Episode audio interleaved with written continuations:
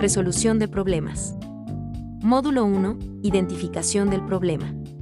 Un buen profesional debe tomar muchas decisiones todos los días. Algunas de ellas son decisiones de rutina o intrascendentes, mientras que otras tienen una repercusión drástica en las operaciones de la organización. Algunas de estas decisiones podrían involucrar la ganancia o pérdida de los objetivos, cumplimiento o incumplimiento de la misión y las metas de la organización, Mendoza, 2014. La decisión que tomemos puede ser acertada o errónea, cualquiera de las dos genera un aprendizaje, lo que implica que, si nos equivocamos, debemos esforzarnos por aprender de nuestros errores, en lugar de castigarnos por ello, pues si no lo hacemos estaremos destinados a repetirlos en el futuro. En este sentido, un problema hace referencia a una circunstancia determinada en la que se genera algún obstáculo que alterna el curso de las cosas, de esta forma, este suceso requiere una solución, a través de la cual se permita generar un estado de equilibrio, además de asegurar que ese inconveniente no vuelva a ocurrir. Es por eso que la resolución de problemas viene a ser un acontecimiento complejo e importante en la vida del ser humano, pues contemplará la capacidad de análisis y toma de decisiones, además de estar presente en todas las actividades cotidianas que un individuo realice. Desde la mirada de la psicología, la resolución de problemas es una competencia instrumental, lo cual hace referencia a que actúa como una herramienta de apoyo para el individuo y una función psicológica superior, pues comprenderá que el ser humano analice una situación, plantee una idea sobre la misma y a través de su conocimiento pueda ejecutar una determinada. La psicología desde una perspectiva histórico-cultural comprende que el proceso del pensamiento ante un problema es una actividad especial de carácter productivo, que lleva al sujeto a nuevas conclusiones y soluciones, además, que concebirá al desarrollo del individuo como una relación continua con la cultura y su entorno, Mendoza, 2014. Es así que, la capacidad de tomar decisiones, tiene que ver con asumir riesgos, ser creativo y buscar alternativas de solución a problemas o retos aún no existentes. Si consideramos que cuando más se aprende es como consecuencia de los propios errores, el alcanzar un elevado nivel de experiencia en el mundo laboral puede llegar a tener un coste terriblemente alto. La consecuencia inmediata es que toda la experiencia que pueda ganarse sin los efectos que pudieran derivarse de una decisión errónea o, simplemente de una decisión no óptima, será bien recibida y más económica, sea cual sea su coste, Mendoza, 2014. Cabe destacar que, la resolución de problemas está implícita en la vida cotidiana como algo natural desde muy temprano, por ejemplo, los bebés, en su exploración del medio, se plantean múltiples situaciones que deben resolver. Una vez en la infancia, mediante el juego, los niños resuelven problemas cada vez más complejos, a medida que aumentan sus capacidades y habilidades para afrontarlos. El cómo los niños resuelven problemas específicos ha fascinado a los psicólogos durante muchos años. Concretamente, las principales cuestiones de interés han sido las representaciones que los sujetos construyen del problema y cómo estas interpretaciones influyen en los métodos elegidos para resolverlo. El rango de actividades estudiadas es enorme y ha permitido entender mejor otras cuestiones relacionadas, como el aprendizaje y el desarrollo del niño. Según lo antes mencionado, la una situación problemática es cuando nuestra acción previa se ve detenida por la presencia de uno o más obstáculos que nos están impidiendo llegar a la meta. Es importante que todo profesional pueda aprender las técnicas para mejorar los niveles de problemas y de pensamientos. Cada vez que una persona piensa nuevamente en un problema, el 66% de las ocasiones lo soluciona mejor que la anterior. Existen diversas maneras de solucionar un problema. Una de ellas es quitar el obstáculo. Otra es rodearlo. Y una tercera y mejor opción es anticiparlo. Vamos a ejemplificarlo. Cuando tenemos que llegar temprano al trabajo y vemos que el coche del vecino, que normalmente lo saca antes, todavía está colocado adelante de nosotros, ¿qué tenemos que hacer? Pues tenemos que llamarlo para que nos haga el favor de quitar su auto. Esta es una de las formas de resolver un problema, quitar el obstáculo. Bien, quité el obstáculo y estoy en ruta rumbo a mi trabajo. Sin embargo, me doy cuenta que el tráfico es más intenso que habitualmente. Entonces pienso que otras alternativas tengo. Quizás si me voy por el este, o por la ruta oeste, puedo hacer mejor tiempo. Decido la del oeste. Aquí no estoy quitando el obstáculo, simplemente lo estoy rodeando. Pero definitivamente, hay una forma más inteligente de resolver un problema y esa es anticiparse. Tenemos que tener muy claros estos elementos para saber perfectamente bien qué queremos. Vamos a regresar al momento en que el vecino estaba estorbando o estaba obstruyendo la salida de la cochera. En ese momento sí se le puede hablar y él puede quitar el coche. Pero en el caso que el vecino no se encuentre en casa, entonces estaría tratando de mover el coche del vecino para salir y perdería tiempo. Una solución hubiese sido tomar un taxi, por ejemplo. Uso de recursos y herramientas. Cuando el sujeto aborda un problema se implica en un proceso de resolución que requiere operar desde el estado inicial, utilizando los recursos disponibles a su alcance, por ejemplo, conocimientos, habilidades, etc., para producir el resultado deseado. Estas operaciones para la búsqueda de la solución son estrategias o métodos de resolución de problemas que pueden ser implícitos o explícitos. Se debe buscar toda la información que se tenga aun cuando parezca inadecuada. López, 2007. Maer considera difícil apreciar toda la significación del problema si no se posee la información completa. Maer, 1976.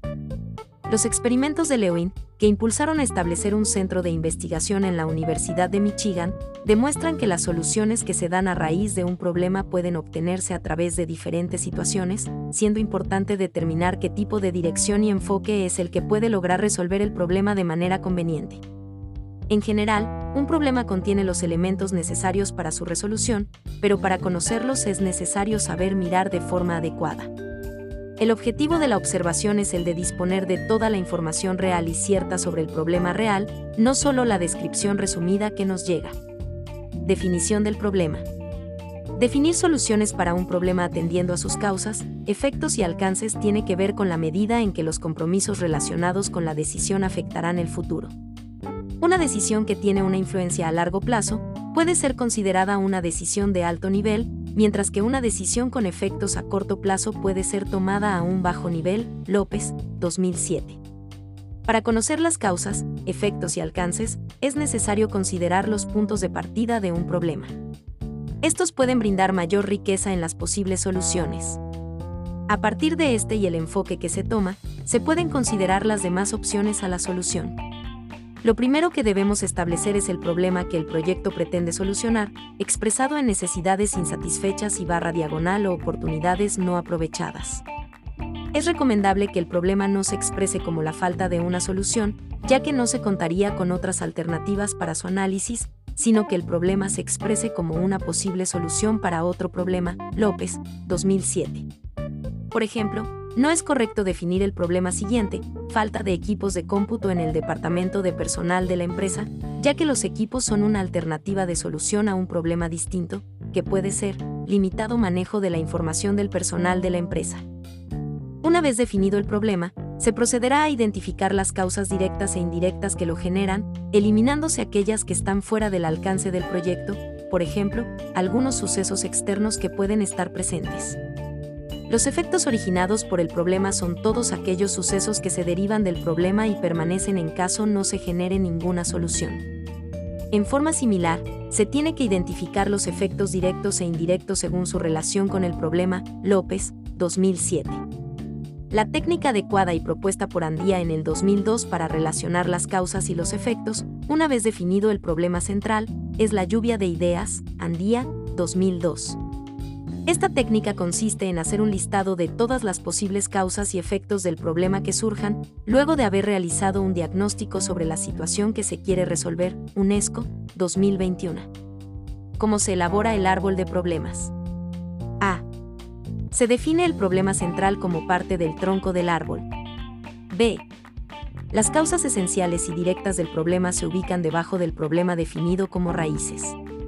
Las causas son las condiciones que determinan o influyen en la aparición del problema. Es importante verificar la relación directa que existe entre ellas y el problema. C. Los efectos o manifestaciones se ubican sobre el problema central como frutos. Se refieren a las consecuencias e impacto producidas por el problema. Desexaminan las relaciones de causa y efecto y se verifica la lógica y la integridad del esquema completo. En base del árbol causa y efectos, se construye el árbol de medios y fines de una manera opuesta y positiva, obteniéndose a partir de ello los objetivos de solucionar el problema. Los objetivos son la intención opuesta a las causas directas, mientras que lo opuesto a los medios son las causas indirectas. A partir de ello se podrá comprender el cómo de la resolución.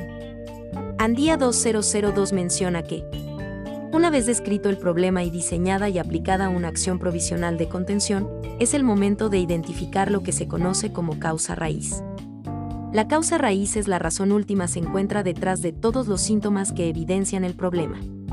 Para identificarla, es necesario observar detenidamente el proceso, producto o servicio que contiene el problema y obtener información de primera mano, lo que supone contar con testimonios directos de personas afectadas por el problema o con datos reales obtenidos a partir de la observación directa.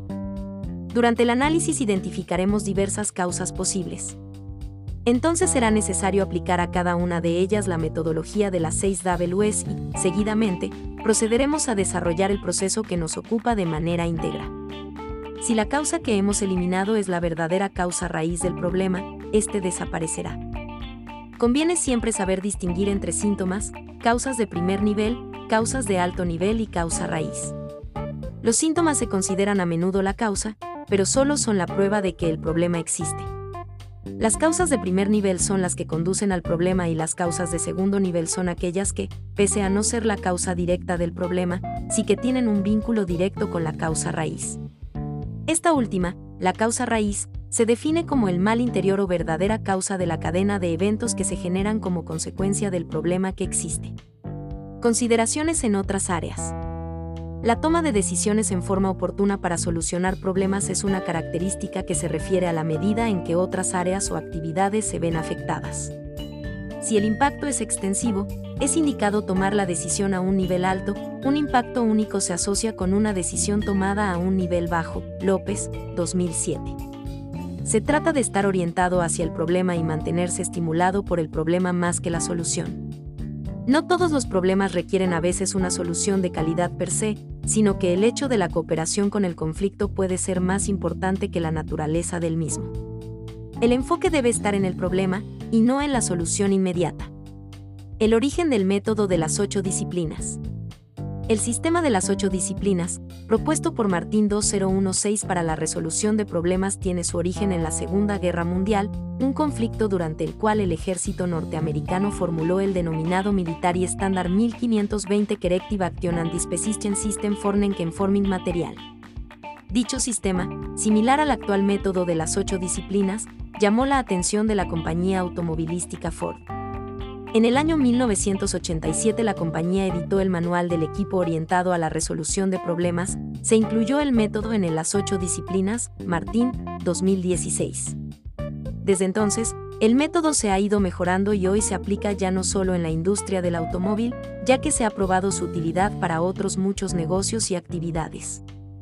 El 8D es un sistema que tiene como objetivos principales identificar, corregir y eliminar problemas recurrentes y resulta adecuado para cualquier actividad en la que sea imprescindible mejorar procesos, servicios o productos y ser con ello más competitivos. Si se usa adecuadamente, el 8D permite articular una estructura de trabajo sistematizada en la que los diferentes profesionales implicados comparten un mismo enfoque y analizan los efectos a otras áreas. Martín, 2016. Con ello, los sistemas de la organización mejoran, el rendimiento se optimiza y se previenen no conformidades y fallos futuros. Como problema, entendemos aquella diferencia existente entre una situación deseada que se describe, por ejemplo, en un manual y una situación real que acontece. Esta diferencia entre lo esperado y lo que sucede demanda siempre soluciones rápidas y efectivas que solo se pueden identificar y ponerse en práctica si no nos limitamos a describir los síntomas y localizamos la causa raíz que genera la disonancia entre lo que esperamos o pretendemos y lo que ocurre y le damos el tratamiento adecuado. Entonces, con la causa raíz identificada, el siguiente paso es desarrollar soluciones permanentes que la ataquen directamente. Estas soluciones deben probarse una y otra vez hasta comprobar que, efectivamente, sirven para eliminar la causa raíz y conocer el efecto que hacen sobre otras áreas. Martín, 2016. El desarrollo de soluciones permanentes suele ser un proceso largo que permite una vez se ha finalizado eliminar las acciones provisionales de contención.